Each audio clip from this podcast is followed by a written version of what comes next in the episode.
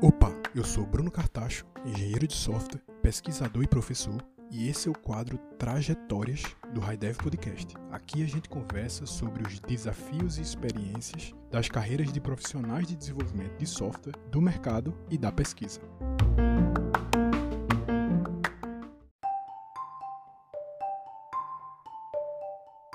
Nesse episódio 4 do quadro de Trajetórias do HighDev Podcast, a gente conversou com Eduardo Guerra, Eduardo atualmente é professor e pesquisador na Free University of Bolzano em Bolzano, na Itália, e por vários anos foi pesquisador no Instituto Nacional de Pesquisas Espaciais, o INPE.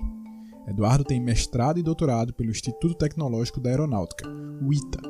Falamos sobre como Eduardo consegue seguir uma carreira acadêmica e ao mesmo tempo ter impacto e relevância no mercado de desenvolvimento de software. Qual a experiência de escrever e publicar dois livros, como ele se tornou editor-chefe de uma das principais revistas brasileiras de desenvolvimento de software voltada para profissionais no mercado, além da vivência de ter sido criador e mantenedor de vários projetos open source.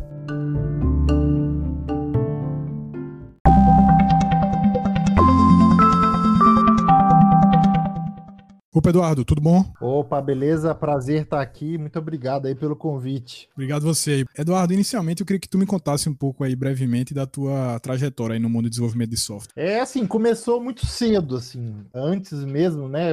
Eu lembro quando eu era pequeno, com negócio de computador, né? Tava tudo começando, né? 286, 386. Aí eu pedi um computador pro meu pai, ele, né, sem conhecer direito, ele foi e comprou lá um, um computador da Apple usado, não tinha nem HD. E e junto com ele veio um monte de revistinha. Então, assim, eu não era aqueles disquetões assim que você colocava, né, para iniciar o computador. E aí para poder, né, colocar ali aquelas revistinhas vinham com código, vinham com alguns joguinhos, né? E aí eu ficava ali, né? Era, era basic, né? Eu ficava digitando ali aquele programinha basic para poder jogar o joguinho. E aí, depois que eu fazia ali o joguinho, jogava ele um pouquinho, eu ia lá e começava a modificar as linhazinhas do programa para ver o que acontecia. Olha ali, ó, mudou o nomezinho ali em cima, não mudou. E aí eu achava muito mais divertido ficar mexendo no código do que jogando o joguinho, né? Aí eu vi que eu queria essa área, né? Fiz na época curso de Access, né? Aprendi banco de dados, depois fiz um curso de Clipper e aí decidi que eu queria ir para essa área de computação, né? Aí acabei prestando o vestibular do ITA, né? Engenharia da computação. Fui para lá, acabei é, no meio do curso optando pela carreira militar, né? Aí me formei, formei em 2002 e quando eu me formei eu fui trabalhar no Centro de Computação da Aeronáutica. Né? E aí eu, eu nesse período eu fiz o meu mestrado em paralelo, mas foi onde eu aprendi também muito sobre design projetos reais, né? Entendi um pouquinho do coisa. Foi essa época que eu tirei, né? As certificações Java aí. Então, assim, que foi um tempo ali importante. Ali foram uns quatro anos ali que eu trabalhei.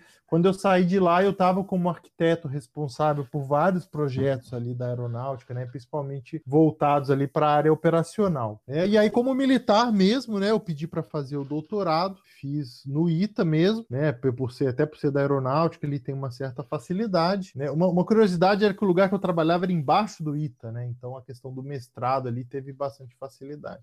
O mestrado durou quatro anos, foi, Eduardo? Não, não, foi assim. Eu terminei a graduação, né? E o ITA ele tem um esqueminha que é tipo um projeto graduação mestrado, que aí eu consegui adiantar vários créditos durante a graduação. Eu acabei ficando ali, por pouco eu não, não, não fui mandado para bem mais longe, mas aí consegui ficar ali em São José dos Campos, né? Que eu queria para poder fazer o mestrado, mas aí eu demorei seis meses para entrar no programa. E aí fui fazendo mestrado em paralelo ali, acabei é, no mestrado até já aproveitando aqui para falar um pouquinho, né? Eu lembro que o meu orientador chegou para mim e falou assim: foi o Clóvis, professor Clóvis, abração aí. É, falou assim: olha, tem um tal de ágil aparecendo aí, você não quer dar uma olhada? Isso para 2002, né? Aí eu falei assim: não, bora. Aí, aí que eu aí peguei comecei a estudar aquele negócio, e aí lá pro meio do, do mestrado eu falei: não, quero trabalhar com refatoração de código de teste. Mas assim, foi uma mudança assim lá pro meio, né, do, do mestrado, né? Então aí acabou demorando dois anos e meio que eu fiz trabalhando em paralelo também, né?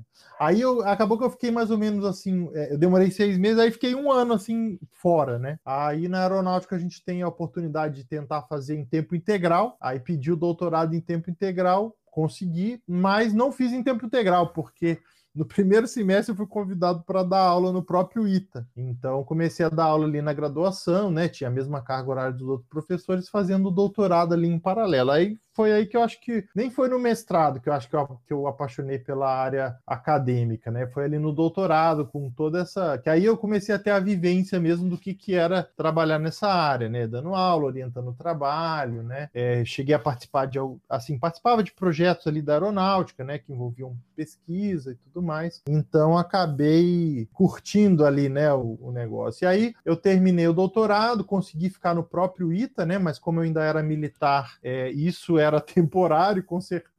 E aí acabei prestando concurso para o IN, para onde eu fui e fiquei. Isso foi 2013, para onde eu fui e fiquei aí até começo desse ano, né? De onde eu pedi um, um afastamento ali sem remuneração para ir para Free University of Bolzano, na Itália, onde eu estou agora trabalhando, mas não estou fisicamente, que por conta da pandemia ainda estou no Brasil, ainda não consegui ir para lá, né? Mas é isso. A mesma coisa, tu falasse que tu acabasse optando por virar militar. Como é isso, optar por virar militar? Qual era, por que tu decidiu optar por virar militar e é, então, Como é que isso assim, acontece? Lá no ITA, né, tem gente que segue a carreira militar e tem gente que não segue, né? Acabou assim que uma coisa que uma pessoa me falou lá dentro, falou assim: olha, você vai ser militar, mas você vai, você vai ser um engenheiro, né? Então você vai trabalhar com coisas técnicas, né? Então a primeira coisa que me fez começar a pensar nisso foi ver que dentro da aeronáutica tinha várias, é, vários desafios muito bacanas, né, para quem trabalha na área técnica. E aí Assim, eu nunca fui muito assim fã assim de da formatura, toda usar uniforme, essas coisas, mas aí uma pessoa chegou para mim e falou assim: "Olha, é o seguinte, aqui você vai usar farda, lá fora, dependendo se for trabalhar num banco, vai ter que usar terno. Aqui você bate continência, lá fora se você passar no seu chefe e não cumprimentar, ele vai te mandar embora". Então, ele falou assim: "Olha, é, é, temos tem os rituais aqui, mas lá fora também não é tão diferente, né?". Aí eu sempre tive um pouco essa mentalidade assim, né? E, e assim, hoje em dia, né, quando eu penso assim para trás, né, é, é, foi, eu acho que se eu não tivesse optado pela carreira militar, talvez eu não tivesse feito o mestrado e o doutorado, né? Então, assim, para mim foi muito bom, assim, né? Foi uma, foi uma boa escolha. E uma coisa que eu queria te perguntar, Eduardo, tu falasse que tu tivesse uma passagem razoável aí no INPE, né? Atualmente tu tá afastado provisoriamente, mas a princípio aí tu tá no, na Free University of Bolzano, né? Mas como é que foi essa experiência aí de, de atuar como pesquisador no Instituto Nacional de Pesquisas Espaciais? Porque normalmente quando a gente pensa em alguém que faz mestrado, e principalmente doutorado no Brasil, infelizmente talvez, né? Acaba que o pessoal sempre vai ter que necessariamente trabalhar numa universidade, né? A gente ainda tem poucas pessoas que são pesquisadores em si, ou seja, o cargo dele é pesquisador, ele não é, Isso, é. professor na universidade. Tá lá no contra-cheque pesquisador, né? Pesquisador, exatamente. Não, são poucas as pessoas que têm essa oportunidade aqui no Brasil. Apesar de estar, tá, eu vejo que cada vez está tá aos pouquinhos é, surgindo essas, essas, situações. Mas eu queria que tu me contasse um pouco, assim, como é que é trabalhar como pesquisador, assim, lá no INPE, quais são quais as tuas responsabilidades, tua rotina de trabalho, o que é que faz um pesquisador? É, assim, é, é, é, bem parecido, né? A, a, a, grande diferença é que a gente é, não tem essa parte da, da graduação, né? Que muitas vezes toma um tempo grande ali com a preparação de aula e tal, então a carga de aula é bem menor. Eu dava aula na pós-graduação lá, né? É, mas com certeza é, é, é menor a carga. É, e por outro lado, tem também os projetos do instituto, né? É, você acaba é, tendo ali o contato, né? No meu caso, por exemplo, eu tinha muita ligação com o pessoal do clima espacial, que trabalha lá com parte de clima espacial, eles tinham um sistema de software lá que capturava as informações informações e tal. Né? Tinha também contato com o pessoal da, é, de um projeto chamado Leona, que, que investiga aí uma, um, uns fenômenos aí chamados sprites, elfos, que acontecem lá em cima da, da atmosfera. Eu não para mim sprite era só refrigerante, mas aí tem lá uns fenômenos lá, e é um negócio bem recente. Então assim, é, é, ela é assim vamos colocar assim, né? O, o, ponto positivo, né? É que você acaba tendo mais tempo para se dedicar à pesquisa em si, é, e você tem esses projetos, né? Que de certa forma é, é, você tem acesso, né? De ponto negativo, eu coloco assim, aí vai um pouco da questão pessoal, que assim, eu, eu vou ser sincero que eu sinto um pouco a falta assim daquela motivação, aquela, sabe? Aquela movimentação de aluno, sabe? Vim na sua sala reclamar de alguma coisa. sabe? É, aquela, então... aquela, vivência assim, né? De tal, né? De vir, às vezes vir te pedir um conselho, vir não sei o que e tal. Então, assim, isso aí lá era os alunos de pós-graduação, né? Então, às vezes fica cada um na sua, né? Às vezes, principalmente depois que terminam as, as disciplinas, né? Então, eu senti um pouco falta, assim, dessa, dessa movimentação, assim, da, da universidade, né? Sei lá, do cara, professor, eu quero abrir uma empresa, quero fazer um joguinho aqui, me, me dá uma dica, sabe? Essas coisas assim, né? E, e, eu senti, eu sinto falta disso. E, e outra coisa, e assim, uma outra coisa é que às vezes é, existe uma cobrança muito grande, né, da sua pesquisa precisar estar dentro de coisas que vão ser aplicadas dentro do IN. E isso Sim. muitas vezes é, é, acaba limitando um pouco, né, em termos aí de opções. Muitas vezes você até, por exemplo, tem aquela pesquisa que é bem básica, que você tem que fazer ela para poder fazer uma coisa ser aplicada, né? Então, às vezes até é difícil um pouco pouco justificar esse tipo de coisa, né? Olha, eu quero tá certo, eu quero chegar lá onde vai ser aplicado, mas eu preciso disso aqui antes, né? E acaba que, por exemplo, muitas vezes nesses projetos, até dentro do instituto, né? Por mais que você tenha acesso, é difícil você chegar lá e falar assim, então é o seguinte, meu amigo, eu estou propondo um negócio aqui na minha pesquisa, você vai ter que trabalhar tudo diferente agora, né? Então também não, não é fácil, né? Que são pessoas e tal, né? Cada um tem ali o seu nível de decisão e tal, então muitas vezes esse esse acesso é um pouco limitado. Assim. Então, tem esses dois aspectos aí, né? Ponto positivo e ponto negativo. Coisa assim que acho que não é questão do INPE em si, mas acho que talvez um pouco geral, né? É que assim, por exemplo, teve essa questão aí da reforma da Previdência que muita gente lá se aposentou, né? Então, assim, esse pouco tempo que eu fiquei lá, eu comecei a ver assim o Instituto dar uma minguada, sabe? E isso Sim, entendi. É, dá uma é, desanimada. Isso aí dá uma é, desanimada. Pois é, assim, a questão dos projetos, né? É, é, limitação de verba, sempre cortando mais coisas assim. O INPE faz muita coisa assim que é, é, essa questão de, de, da Amazônia, né? Tem um projeto lá de prevenção de queimadas, essa parte do sensoriamento remoto, né? Então tem muita coisa lá. Essa própria parte do que eu trabalhava do clima espacial, né? Muito importante para a parte de aviação, né? Então assim é, é, triste você ver coisas que são importantes assim para o futuro do país não receber o, o investimento que merece, né? Você ter pessoas brilhantes, mas que que não conseguem os meios suficientes, né, de trabalhar.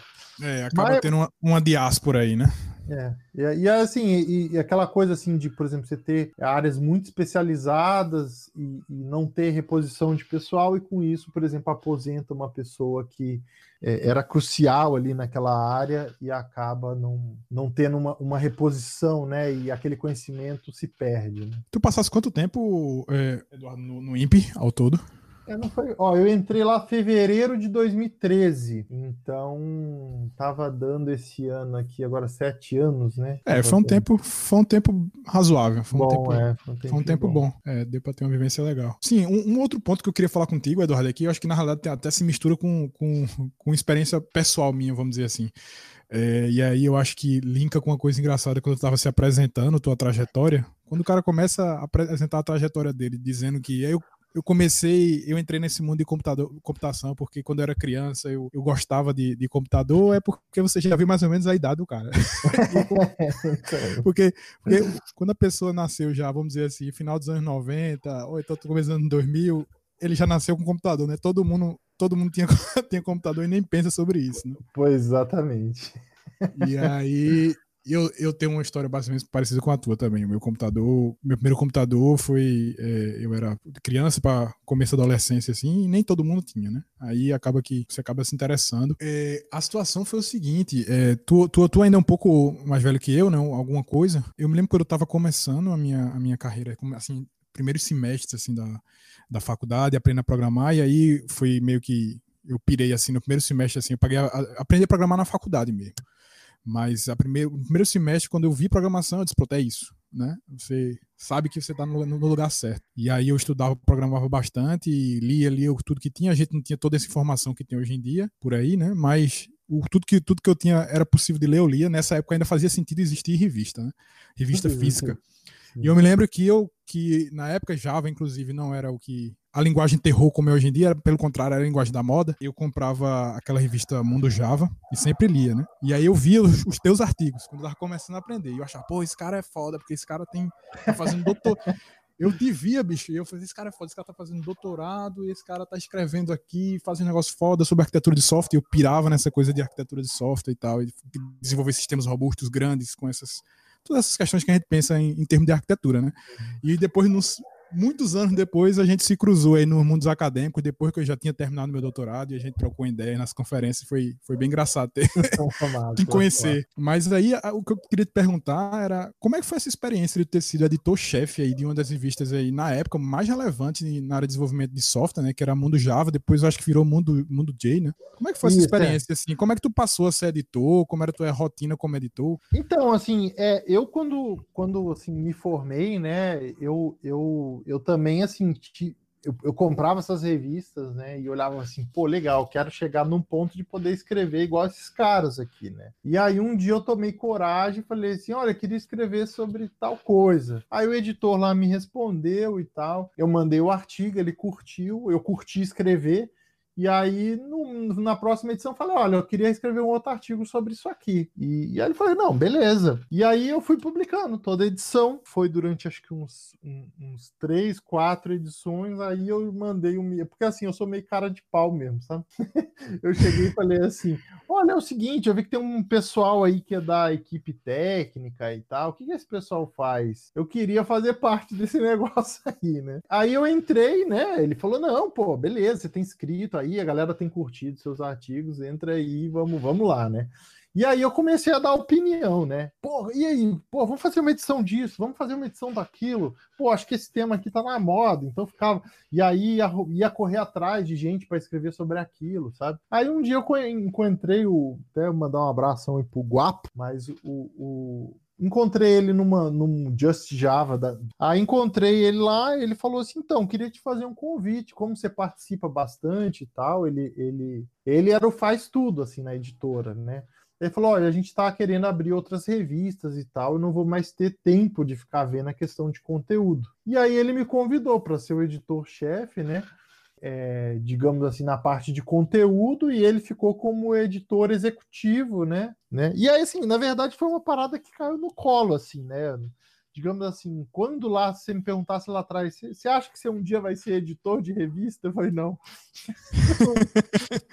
Mas aí acabei sendo, né? Então, assim, aí acabou, assim, que eu, eu fiquei durante, acho que uns sete anos como editor da revista. E aí, assim, o que acabou acontecendo é isso que você comentou, né? Acho que é, é, o pessoal perdeu o costume, né? Não tem, acho que revista física é um negócio que nem faz sentido mais. Tá? Acho que não é nem. Não é nem uma crítica, acho que realmente não faz mais sentido para a realidade da gente hoje em dia, né? É, pois é, né? Acho faz, que... Fazia todo sentido, mas hoje em dia acho que não faz mais. Que chegou até tentar, né, uma transição ali para o digital e tudo mais, mas acho que acho que culturalmente, né, acabou não fazendo mais sentido. E aí a, a revista acabou terminando. Inclusive, quando terminou, já estava no INPE já. As, últimas, as últimas edições, inclusive, chegou a ser Mundo, mundo Ágil. a gente estava é. dando uma guinada ali pro ágil, né? Tentando salvar o negócio. Mas assim, aí até assim, falando assim, foi uma experiência ótima para mim, né? Foi uma época assim que eu eu ficava bem antenado assim com o mercado, tudo que estava acontecendo, toda a tecnologia da moda. Eu acho que se fosse ter a revista hoje seria complicado, né?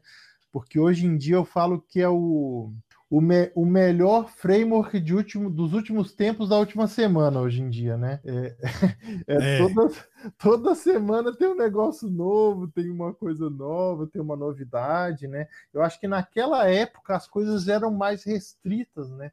Hoje em dia é um, é um mundo muito grande, é um universo muito vasto assim de, de coisas, de plataformas, de frameworks e etc, né?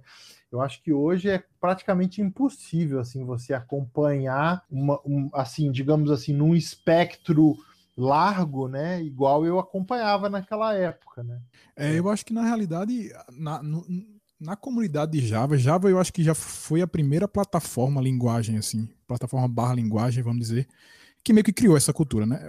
Eu me lembro que quando eu estava começando que Java era a linguagem da moda, o pessoal mais antigo reclamava que era muito framework, que era muito tranqueira, que, enfim, toda vez surgia alguma coisa, mas realmente, hoje em dia o negócio cresceu assim exponencialmente, né? É realmente E eu absurdo. ainda conseguia, eu ainda conseguia acompanhar naquela época. É. Hoje eu acho que... E aí acompanhava plataforma mobile, plataforma é, enterprise, né? Modificações da linguagem, né? Toda e aí os frameworks paralelos ali, né, é, que eram mais populares e tal, mas hoje em dia tá realmente absurdo, né? Hoje em dia a quantidade de coisas é, é, é muito grande. Aí, Eduardo, eu queria emendar já com outra pergunta, que é uma coisa que eu tenho observado já há um certo tempo. É, eu fico lá é, conversando, trocando ideia com o pessoal no Twitter, e aí tem um pessoal mais novo que está aí no mundo de desenvolvimento de software, que eu falo mais novo, é mais novo que eu, mas não é nem tão novo, o pessoal já tem aí um bom tempo de estrada também. E aí eu vejo como é muito engraçado que o pessoal metendo pau em Java, dizendo que odeia Java, que Java é a linguagem dos, dos boomers, do, dos velhos e, enfim, que é, é, detesta usar Java, a linguagem terrível. Talvez seja o que o pessoal de Java falava do pessoal de COBOL, ou de Clip, ou de Delphi na época. C. Alguma coisa assim.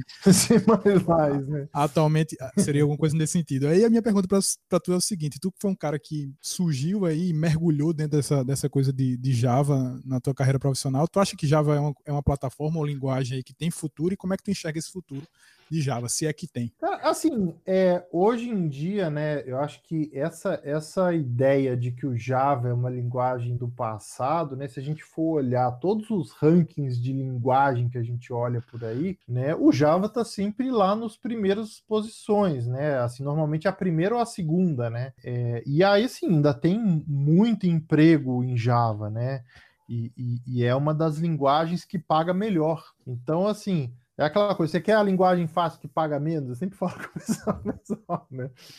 Mas, é, é, assim, eu acho que o Java, ele, uma das, uma das questões, né, que eu, que eu percebo no Java é que ele sempre foi uma linguagem que nunca foi exclusivo de um nicho, né? Então, por exemplo, você tem Java em cartão SIM, tem né, o seu celular, o seu cartão SIM aí provavelmente está rodando um Java Card. Aí. O próprio Android né, utilizou Java, tem agora tem uma, uma outra linguagem, mas também é, é, é, é, bastante parecida, né? Assim, acaba herdando muitas coisas ali. E, e assim, acaba que o, o Java ele, ele acabou se desvinculando também só da linguagem, né? Hoje em dia a plataforma Java. Então você tem outras linguagens como Scala, Clojure, né, que, que rodam na plataforma Java, né, no, na máquina virtual e tudo mais, naquele mesmo ecossistema ali, né. É, eu acho que o Java foi uma linguagem que soube se espalhar bem, né. O, o que acontece às vezes que eu vejo que as linguagens às vezes morrem, né,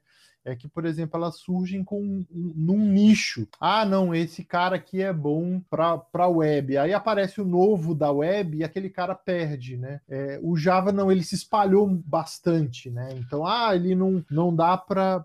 Ah, agora na web tem um cara novo, ainda tem o Java lá, mas pô, mas tem um outro lugar ali que o Java ainda é relevante aqui. Então, assim, é por isso que eu acho que é uma. E aí, daqui a pouquinho surge uma nova abordagem de Java para web, ele volta naquilo ali. Por quê? Porque acabou mantendo aquela base de desenvolvedores por ter se espalhado bastante aí, né? E assim, é uma linguagem que também vem recebendo várias adições, vem se modernizando aí, né? É, eu mesmo, assim, tenho que confessar que os últimos updates aí da linguagem ainda não estão na minha...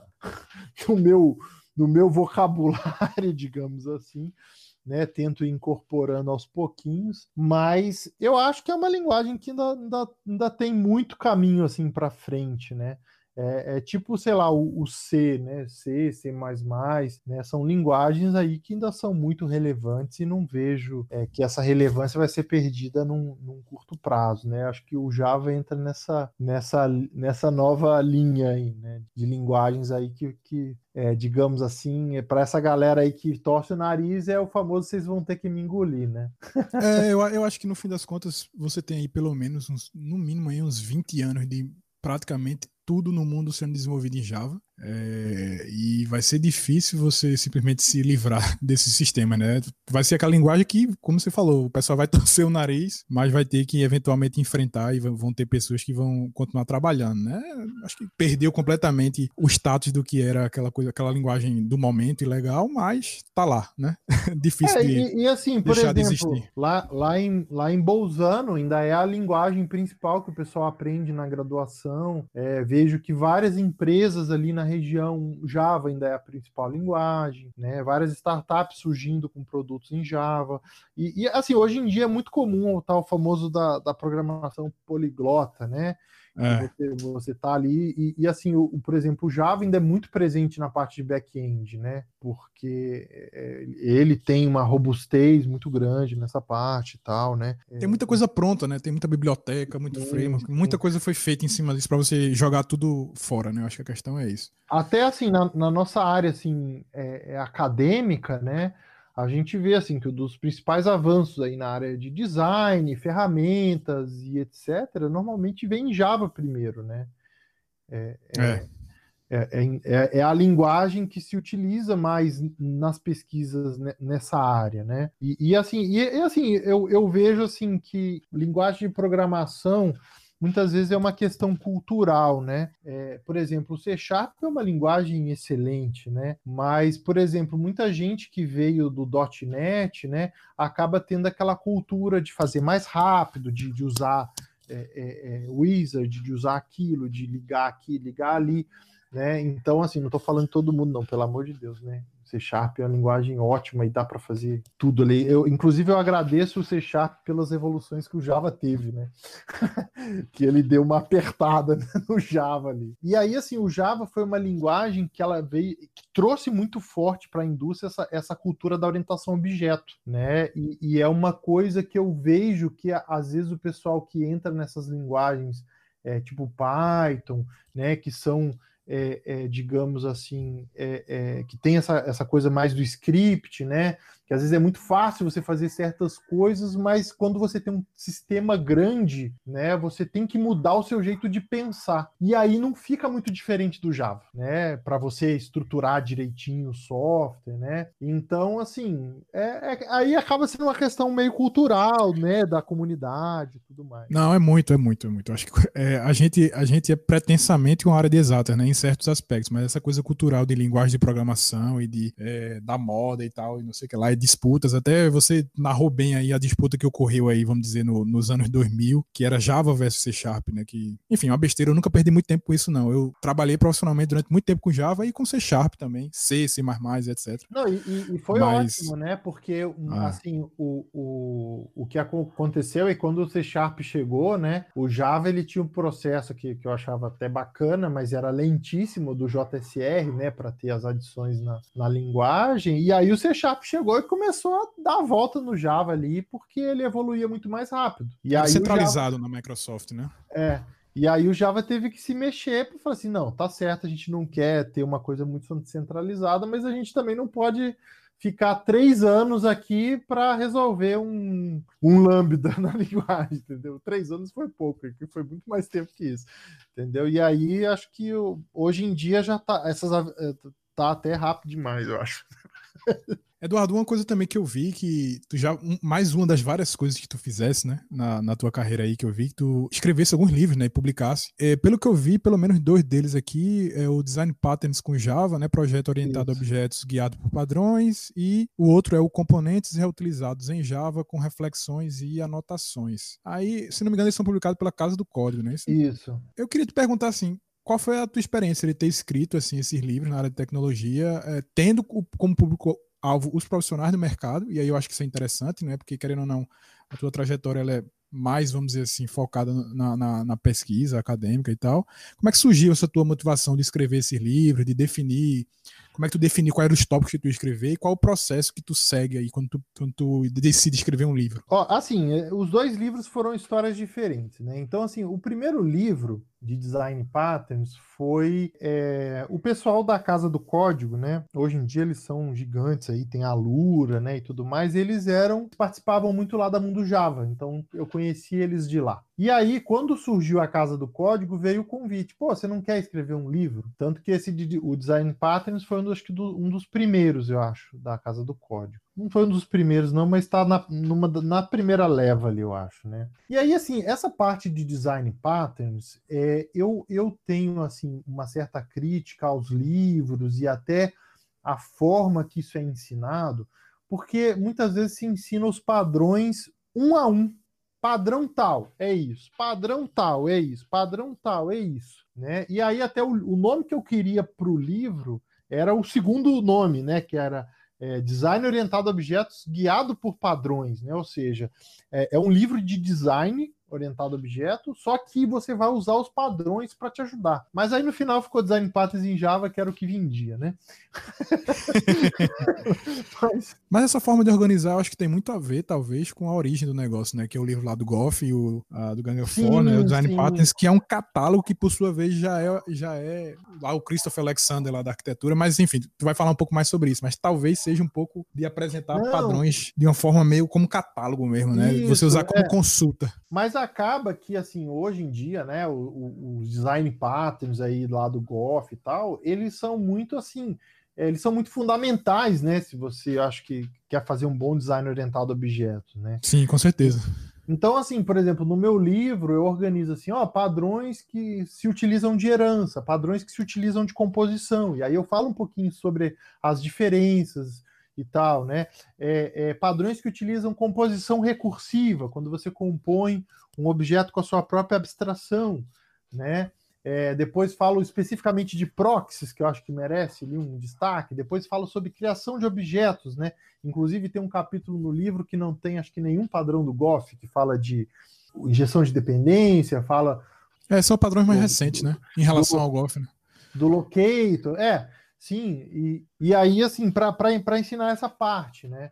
Então, Sim. assim, é, é, eu acho assim, o, o livro, é, a minha principal motivação foi justamente ter essa abordagem diferente para apresentar os padrões de uma forma mais didática. E aí, assim, o primeiro livro ele foi por aí, né? Foi veio o convite, acho que por conta dessa questão da revista, e aí eu acabei querendo dar essa abordagem mais didática aí ao ensino de padrões e muita gente que acabou adotando o livro no curso chegou a me falar: Nossa, gostei muito da ordem que você se apresenta e tudo mais, né? É, porque aí você começa a, você, você para de enxergar cada padrão separado, você começa a entender como as coisas funcionam e como que os padrões se encaixam naquele meio ali, né? E aí o segundo livro, né? Eu até brinco com o pessoal porque é, na capa tá grande assim, reflexão e anotações e tem um, um lago assim e tal, o pessoal acha que é livro de alta ajuda, né? boa, boa. Mas, mas, quando pega o livro, é a programação hardcore. O cara vai querer se matar, na realidade. Né? se ele for querendo um, uma ajuda. Mas assim, o segundo livro, a, a, minha motivação foi meio por conta assim de que não tem um livro bom sobre reflexão. Mesmo internacionalmente não tem um livro completo. Assim, eu depois que eu publiquei o livro, eu acompanhei mais um tempo, assim, não sei se apareceu aí, mas até onde eu sei não não tinha, assim, sabe? que ensina a usar reflexão, anotações. É, por exemplo, tem um capítulo falando de manipulação de bytecode, né, a parte ali de proxies dinâmicos. E aí acabou entrando um pouquinho, né, que meu doutorado foi um pouco nessa linha, né, de como você você criar frameworks que utilizam metadados, como você testar esses negócios, né? Que era um pouquinho do que eu estava fazendo na pesquisa, mas que tinha muita aplicação prática também. Então, assim, esse. E aí acaba que também fala assim: poxa, se eu tiver um aluno e ele for trabalhar com isso, ele... isso aqui é o básico que ele tem que saber. Então, acabou sendo essa motivação aí. É um livro que é mais específico, é bem mais avançado, né? Mas que eu fiquei muito, muito feliz dele ter saído, né? Porque foi uma forma de estar de tá deixando aí também porque, assim, até essa, essa questão, né, quando você fez a pergunta, você, você comentou, né, que é um livro voltado para o mercado, né, eu, eu acho que isso é uma, é uma parte importante do nosso trabalho de pesquisa, né, que muitas vezes a, é, é, a, gente acaba esquecendo ou negligenciando, que é você fazer a divulgação do seu trabalho, né? Então, tipo assim, ah, poxa, fiz uma técnica super bacana aqui para uma sei lá, que ajuda é, é, duas vezes melhor do que a que já existia. Ninguém vai usar se você não, não, não fizer propaganda, digamos assim. Né? E mesmo fazendo é difícil, né? Então, assim, essa parte de divulgação é importante, né? E, e, esse livro, de certa forma, ele foi uma forma de divulgar aquela pesquisa que eu estava fazendo na área de frameworks e tal. Lógico que as coisas super avançadas, os experimentos e tal, não estão ali. Mas aquela, aquele conhecimento prático do como fazer, as boas práticas e tudo mais, acabou é, entrando ali tudo no, no, livro, né? Sim, sim. Na verdade, acho que é, é, é super importante isso, né? Apesar de atualmente eu estar aí na, nesse, nesse meio acadêmico, eu trabalhei durante um bom tempo aí em desenvolvimento de software.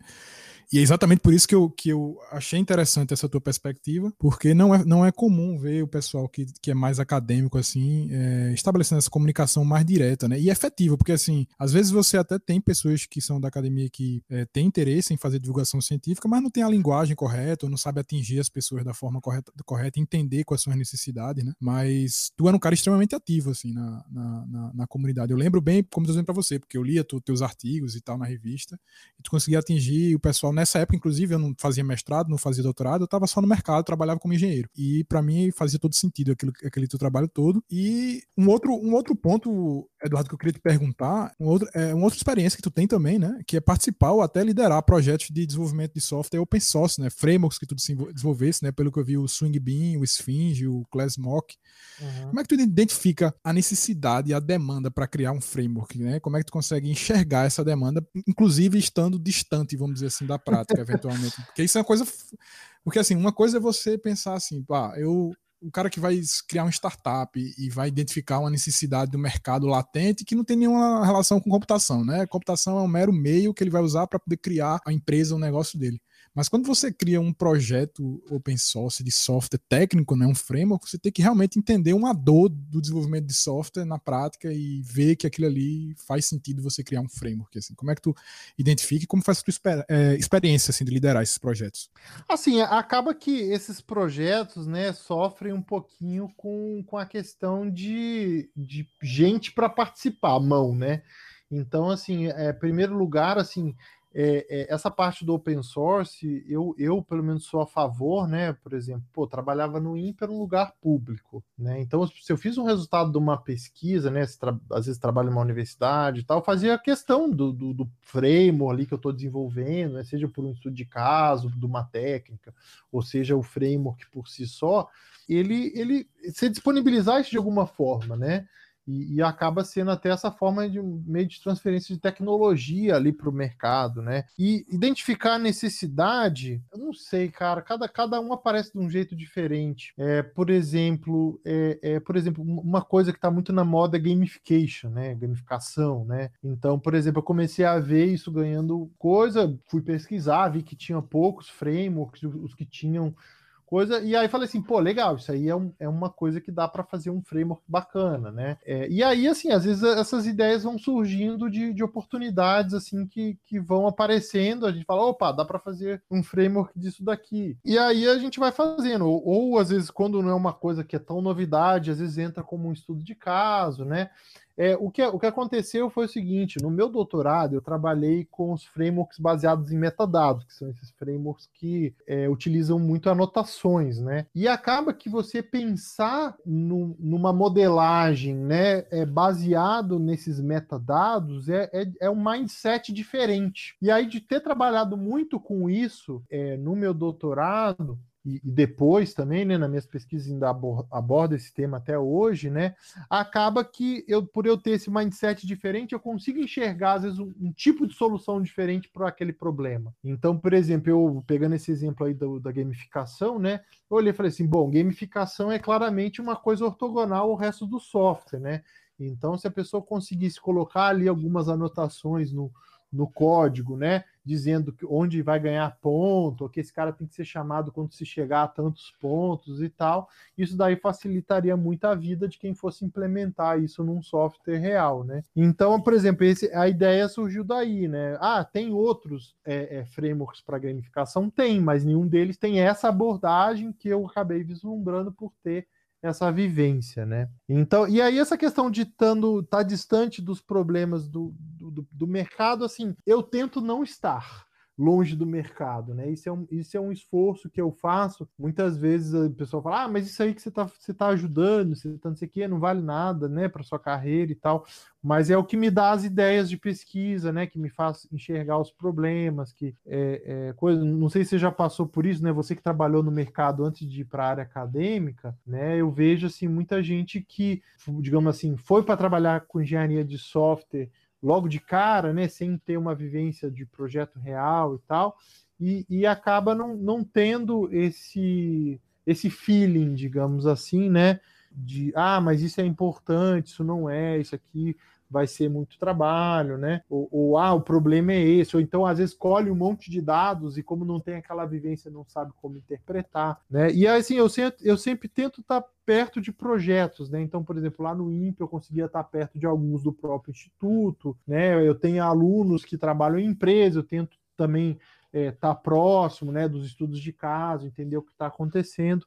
Então, assim, a resposta é: eu tento não ficar longe do mercado. Entendi, mas a, a tua abordagem normalmente é, é, isso, né? Tu fica, tu pega os frameworks, as tecnologias, vai lá e, e tenta, tenta usar elas, vai, vai, vai usando, vai conversando com o pessoal, trocando ideia, porque eu confesso que é interessante, porque assim, eu trabalhei durante mais ou menos oito anos como desenvolvimento de software, assim, não é uma carreira de uma vida inteira, mas também não é não é um estagiário, né? Dá, tem um bocado tem um bocado de tem um bocado de experiência aí. Mas eu confesso que agora que eu já estou um bom tempo na academia, às vezes eu sinto uma certa dificuldade de me conectar com algumas algumas coisas mais na ponta. Eu visivelmente consigo enxergar, porque enfim, como eu tive uma carreira razoável aí, fui líder técnico, arquiteto, etc e tudo mais, é, rapidamente eu consigo consigo olhar as tecnologias novas, entender mais ou menos como é que elas se encaixam, o que é que elas fazem sentido, e, e, mesmo não tendo usado, eu consigo ter essa visão, esse, esse faro aí, né? Eu acho que pelo fato de ter tido essa experiência. Mas ainda assim, eventualmente, é difícil você conseguir se conectar totalmente com os problemas por fato dessa distância. Eu acho oh, que é... vou, vou dar um exemplo aqui. É, por exemplo, hoje em dia, né, em termos de arquitetura, o negócio está muito na moda é o tal dos microserviços, né?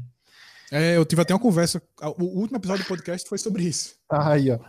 Então, assim, passando, então vou falar até rápido aqui para não coisar, mas, por exemplo, eu, eu, eu vim lá, da, tava lá naquela época que começou aquela moda de XML, de web services e não sei o que, depois veio Soa e tudo mais. E tudo é. mais. E a gente vê assim que o microserviço ele pegou toda aquela bagagem e botou mais um, uma vírgula ali, entendeu? É, e, e, assim, para quem já tem aquela vivência anterior, né, entender o que está sendo proposto de novo, ou o que não dá certo, ou por que, que não está dando certo em alguns casos e tal, é, fica mais fácil. Sim, é, sem sombra de dúvida. E, e, muitas vezes o negócio é vendido como se fosse um negócio 100% novo, né? É, é, aquele negócio 99% velho, só aquele 1% ali que é que é a novidade, né? E, e, aí é assim que as coisas vão, vão crescendo, né? Vão subindo ali nos ombros dos gigantes e propondo uma coisinha a mais, né? É muito comum na área da gente, né? Você vê esses, essas ideias que aparentemente são, são novas, mas na realidade é coisa que já está aí há muito tempo. Acho que inclusive teve um outro episódio, o primeiro que foi com o engenheiro lá do Spotify, o Celso Santa Rosa, e a gente estava discutindo sobre um padrão de, de microserviços, que é o Tolerant Readers. E aí ele tava falando, bicho, isso aí na realidade é uma coisa que existe na arquitetura de computadores que Posters Law e tal, que é o mesmo princípio. Assim como a gente for falar, sei lá, sobre computação nas nuvens, em última instância, você vai bater lá naqueles microterminais é, dumps, né, burro lá e Sim. o princípio, a ideia, vamos dizer assim, claro que a coisa é bem maior do que isso, mas o princípio tá, tá lá, é mais ou menos o mesmo, né? As coisas se repetem, vamos dizer assim. Uma coisa que eu queria te perguntar, Eduardo, eu acho que é uma pergunta que um, uma lista de perguntas que normalmente eu faço para o pessoal que, que participa aqui, que é a primeira delas é o seguinte: tem algum desafio que tu tenha passado na tua carreira que tu tenha tido orgulho de vencer assim? Como é que tu venceu esse desafio, seja ele técnico, não técnico, enfim? Cara, essa essa pergunta é difícil, viu? Porque assim, não, não, não, tem, não tem uma coisa assim em específico, né? Mas, assim, por exemplo, obviamente, né, o mestrado e o doutorado é, é um desafio, acho que para todo mundo, né, que a gente acaba tendo que passar, né, depois a parte de, de manter aí é, é, o nosso trabalho, né? Eu, eu, eu, eu colocaria assim que eu, eu, até pegando aí o gancho aí da pergunta anterior, eu acho que acho que um, um, desafio que acho que eu enfrento a cada dia e que assim eu tenho eu, acredito que é bacana continuar conseguindo vencer, é, essa, é justamente, acho que essa questão de, de é, continuar relevante para o mercado, né? Continuar sabendo é, falar uma linguagem que o pessoal é, entende, né? Então, por exemplo, é, um, tem um evento, por exemplo, que eu sempre tento participar, que é o Agile Trains, né? Então eu vou lá e falo da pesquisa que eu estou fazendo e, e aquilo ali conecta com as pessoas ali do mercado, né? É o cara, pô, realmente isso aí a gente tá precisando melhorar. Pô, legal, essa aí que você está propondo, acho que é interessante, né? Então, assim, de conseguir, né, é, é, tá sempre conectado, né? Eu acho que nessa área de engenharia de software, é, muitas vezes a gente está às vezes acaba querendo resolver um problema que não é um problema ainda, ou está muito distante da realidade. Às vezes isso é importante, né? Que às vezes é a base para você resolver um problema. Seria isso, acho que é, é continuar conectado ao mercado, né? Continuar é, é tentar conectar a pesquisa que eu faço em coisas que, que vão ser relevantes e vão ter impacto, né? De, de você, por exemplo, conseguir ir numa, numa numa conferência assim para o mercado, falar do que você está fazendo e aquilo ali fazer sentido ali para as pessoas, né? Acho que esse é um, é um dos desafios aí que não vem, não, vem contínuo, não, né? É exatamente, né? Que eu acho que eu tenho conseguido vencer. Entendi. É, um outro ponto aí que é outra pergunta Tu lembra de alguma besteira que tu tenha feito como profissional, para não dizer outra coisa, né? o, que é que tu aprendeu tendo passado por isso, tendo feito ou passado por isso? Cara, assim, eu acho que as, as assim, as, não é que assim, primeiro que eu, eu, eu, por exemplo, não sou muito de, de me arrepender das coisas, sabe? Eu acho que as, às vezes as besteiras que a gente faz, a gente acaba aprendendo com elas, né? Então, assim, é aquela cabeçada que às vezes era necessária para você coisar. Mas o que eu diria, assim, que talvez de besteira como profissional, é, é foram algumas pessoas em quem eu, eu eu confiei, eu acho que não deveria. Aí até para não, não, não, virar treta, não vou mencionar nomes, né? Sim. Mas é, é, já aconteceram algumas vezes, assim, né? De pô, que le... porque assim, eu, eu, sou muito de querer incluir todo mundo, sabe? Eu acho que quando todo mundo participa e é uma coisa bacana, todo mundo ganha, né?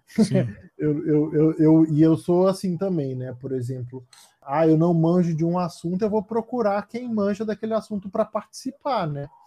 Não dá para saber de tudo, né? É, eu sempre tento me juntar com as pessoas e dar o devido crédito a elas, né? E aí, assim, é, em algumas situações acabei confiando demais, né? E depois a, a pessoa acabou fazendo certas coisas que às vezes não foram legais, né? E, e aí acabei me afastando, né? Eu também não fico com raiva, não, mas me afasto, né? Mas assim, aí o que, que eu aprendi com isso? Eu, eu, eu acho assim, não, não, não me... apesar de se eu pudesse voltar atrás e falar simplesmente, ó, oh, não chega muito perto daquela pessoa lá não, que vai ser furada, é, eu não me arrependo de agir dessa forma, né? Porque eu acho que os frutos positivos que, que ter esse tipo de pensamento rendeu foram melhor do que os negativos, né? Então, acho que no final acaba, acaba valendo a pena você confiar nas pessoas, porque é, é, naqueles casos que deu certo, acho que teve um impacto muito melhor do que naqueles que não acabou não tendo, né? É, eu acho que assim, o, o fato de tu relatar como besteira, entre aspas, assim, né? É, o fato de você ter confiado em umas pessoas e tal, até acho que mostra, mostra uma situação de que tu foi uma pessoa que se espalhou muito, né? Eu acho que quanto mais você se expõe e se, é, vamos dizer assim, toca várias frentes diferentes, se envolve com muitas pessoas, eventualmente você vai se cruzar com, com e vai ter esses problemas, né?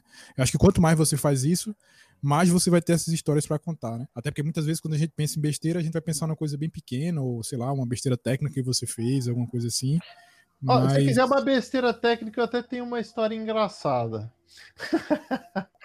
Vamos lá, então. É assim, ó, quando eu tava, quando eu, quando eu era estagiário, tava na graduação ainda, eu tava fazendo uma, uma um estágio numa home broker, né? Que na época era novidade, né? Investir em ações ali pela internet, né? Quando foi isso? Foi em 2000. Putz, isso era realmente ninguém falava dessas coisas. Então tinha lá uma home broker e ela tinha um. Eu fazia o estágio, eu atuava principalmente numa parte que mexia com simulado de bolsa de valores voltado para estudantes. Né? Sim.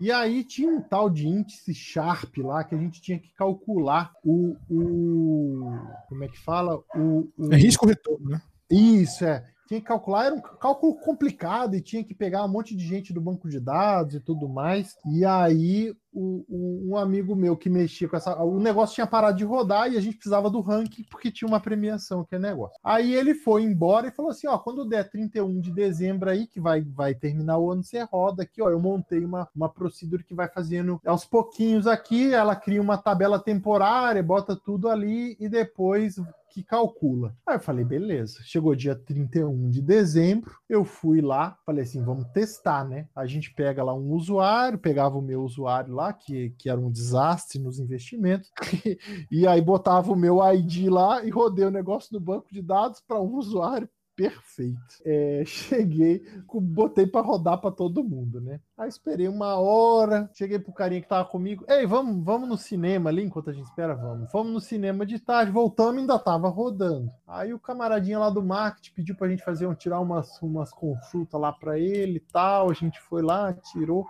Aí falou assim: ah, vamos embora, isso aqui depois a gente olha remoto aqui se, se deu certo. Dia 2, o cara liga pra gente lá às 6 horas da manhã. Olha, cara, tá, travou aqui, travou Putz. o inteiro. O que, que aconteceu? A tal tabela temporária lá encheu o HD inteiro. Cara, isso em produção. Isso em produção. é um bom exemplo. É um bom exemplo para se lembrar. É o tipo da coisa que você não esquece. aí, aí, e, e, aí o pior de tudo que o cara virou e falou assim: Ó, oh, tô rodando um drop table aqui, tá? Aí eu pensei um segundo e falei: Não! Você deu um drop table, vai tudo pro log, vai ser um desastre maior ainda. Putz. Dá um truncate table. Aí foi. Aí o negócio andou. E aí o que foi mais engraçado é que eu peguei e falei assim: não, agora eu vou refazer essa, essa procedure maluca aqui, esse negócio vai ter que funcionar. E aí eu refiz lá usando uns ponteiros malucos lá. Era é cursor, fiz. É cursor, isso é pela scale, né? É, é isso. Eu fiz Ixi. usando o cursor, o negócio rodou em cinco minutos. É, tem dessas peculiaridades mesmo. Mas aí ter travado o banco de produção foi de uma home broker. Foi... Putz, foi. É uma galera que é uma galera que é nada ansiosa, né? O pessoal que trabalha com essa parte de trade. Vai abrir é. a bolsa, meu amigo, tem que tá funcionando. É, Eduardo, uma outra pergunta também que eu sempre faço pro pessoal é, na verdade, qual o papel do acaso é, em alguma situação específica que tu consiga se lembrar assim na tua trajetória, né? Porque normalmente quando a gente pensa as coisas que a gente faz na carreira da gente ou as decisões que a gente tomou, enfim, normalmente a gente acha que a gente, sei lá, estudou, se dedicou o suficiente, ou se planejou, fez as coisas da maneira mais ou menos certinha e as coisas deram certo ou porque a gente merece ou alguma coisa do tipo, mas muitas vezes na realidade as coisas dão certo porque, sei lá, você tá no lugar certo, na hora certa, falou com a pessoa certa e de repente o negócio foi lá e, e saiu, e, e, funcionou. Tu se lembra alguma situação dessa que tu, que tu tenha passado? Bom, é, posso até citar o próprio podcast aqui, né? Que de repente, por você ter lembrado de mim lá da Mundo Java e tal, lá atrás, né? É, doideira, isso é. Né? Assim, ó, eu, eu, eu acho essa questão do acaso, eu acho que é um pouco assim, né? É, se você está sempre tentando fazer coisas boas e está impactando as pessoas de forma positiva, um dia você vai acabar reencontrando com, com, não com todas, mas com algumas dessas pessoas, né? E aí, se você deixou uma marca positiva, aquilo ali vai te trazer uma coisa bacana, e se você deixou uma marca negativa, aquilo ali, né? É, é, é uma vez uma pessoa chegou para mim e falou assim: dizem que o mundo é cruel, mas não é que o mundo é cruel, é que o mundo dá voltas. Então, se você fez uma coisa boa lá atrás, ele vai dar uma volta e você vai chegar nela de novo. Se você fez uma besteira, você vai dar uma volta, a pessoa que te encontrar vai lembrar da besteira que você fez, né? Mas aí, assim, é, é, assim, posso citar a minha própria ida para Bolzano, né? Como é, como é que se deu isso daí, né? Tinha um aluno meu, que era, foi meu aluno lá no ITA, né? O Jorge, é, Jorge Milegati, posso até citar aqui o nome dele. Ele, quando eu comecei a dar aula lá no ITA e tal, Inclusive, ele chegou na época a fazer uma matéria optativa comigo no quinto ano lá, que era uma matéria de design orientado a objetos avançados, alguma coisa assim. Ele chegou até a publicar um artigo comigo na área de aspectos de um trabalho que ele fez na própria disciplina. E o, o, o que aconteceu foi que ele depois ele a, acaba que aquele professor que de alguma certa forma deixou uma impressão positiva, você vai fazer um mestrado, alguma coisa, você vai pedir é, é, é um, um conselho, né, uma dica, alguma coisa, né? Ele estava indo para São Paulo, eu indiquei para ele o pessoal lá da USP, né? Então ele foi fazer o mestrado dele lá na USP. É, cheguei a, a, interagir com ele durante o mestrado, né? Participei, acho que foi da qualificação, não participei da banca final. É, e aí depois ele decidiu ir fazer o doutorado lá em Bolzano. E aí, inclusive, eu escrevi uma das cartas de recomendação para ele. Ele aí ele conseguiu entrar lá. E aí, acho que foi 2018, eu encontrei ele no XP. Aí ele falou: oh, que legal, não sei o quê. Ele falou assim: então, eu tava querendo até ver com você, que você gosta do negócio de jogos e tudo mais. E, e, a gente, eu estou trabalhando com startups, eu queria fazer um jogo aqui para ensinar tal coisa. E eu sei que durante o XP a gente montou o jogo. A gente fez umas três iterações que eu cheguei e falei assim: ah, lembra aquele jogo? Então, tá pronto aqui, imprime ele para a gente testar amanhã. Arruma oito dados e imprime ele. Aí ele deu um jeito lá, a gente botou na mesa no próprio XP, uma galera jogou.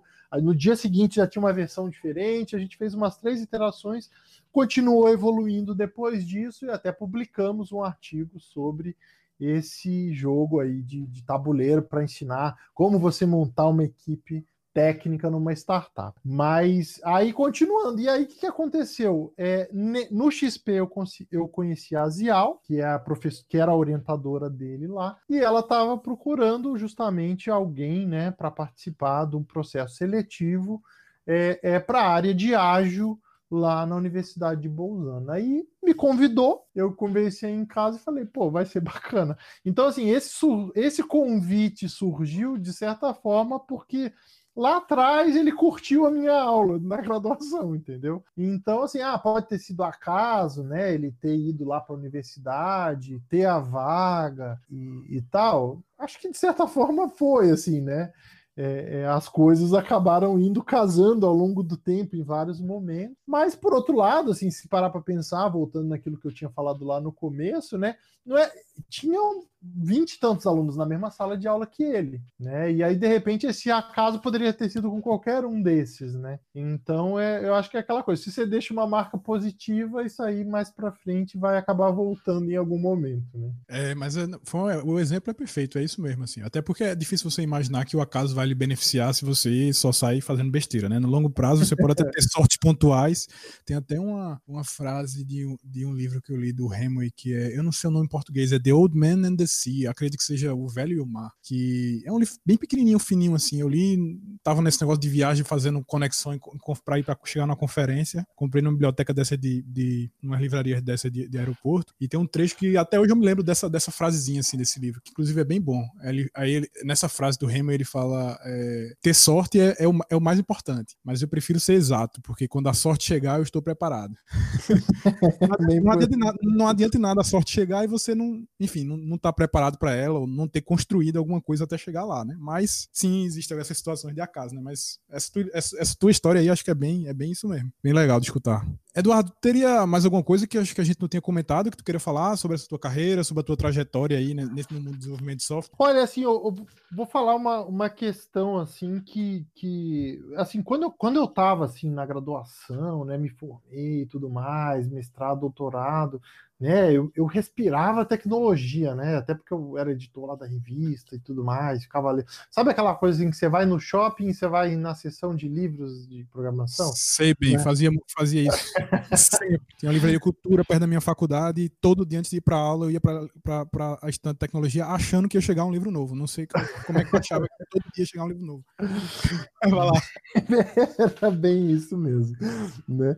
Mas assim, e aí assim, chegou um ponto que eu falei assim, cara, puta, eu, eu, preciso retomar as coisas que eu gostava de fazer. E, e, assim, eu acabei nesse meio tempo, né? Quando eu era mais novo, eu jogava muito RPG e tudo mais, né? E acabei me conectando com a parte de jogos de tabuleiro modernos. E acabei, digamos, de certa forma, né? Seguindo aí uma carreira de game designer.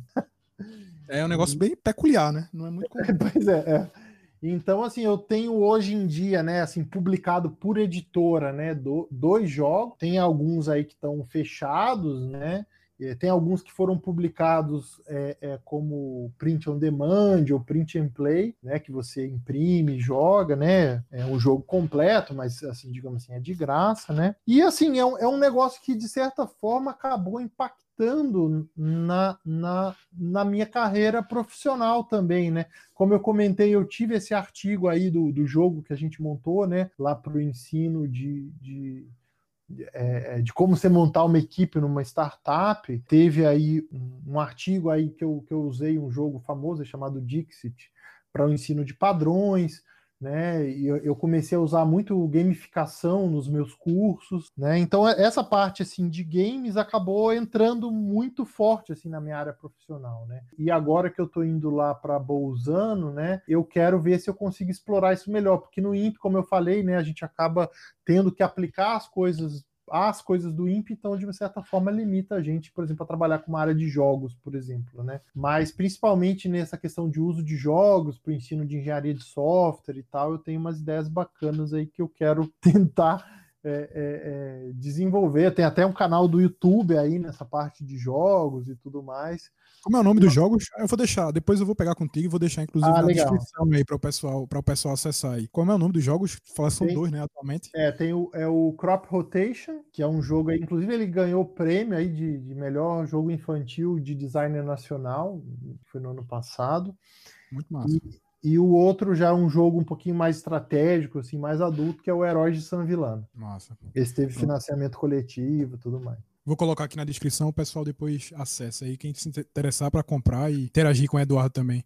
E a próxima pergunta, inclusive, tu pode até falar, falar sobre isso, né? Eu ia te perguntar se tu tem algum, algum material que tu indicasse aí nessa área de desenvolvimento de software ou alguma outra área que tu acha que faça sentido aí. É, livro, filme, enfim. Com, com, certeza já tem o teu canal aí do, do que tu fala nessa, sobre game. É, nessa parte aí, né? Assim, recomendo os meus livros, né? Vou colocar aqui também na descrição. É, é, é. Porque, assim, é, é, aquela coisa, né? A gente tinha alguma coisa a dizer, colocou ali no, no, no papel, né?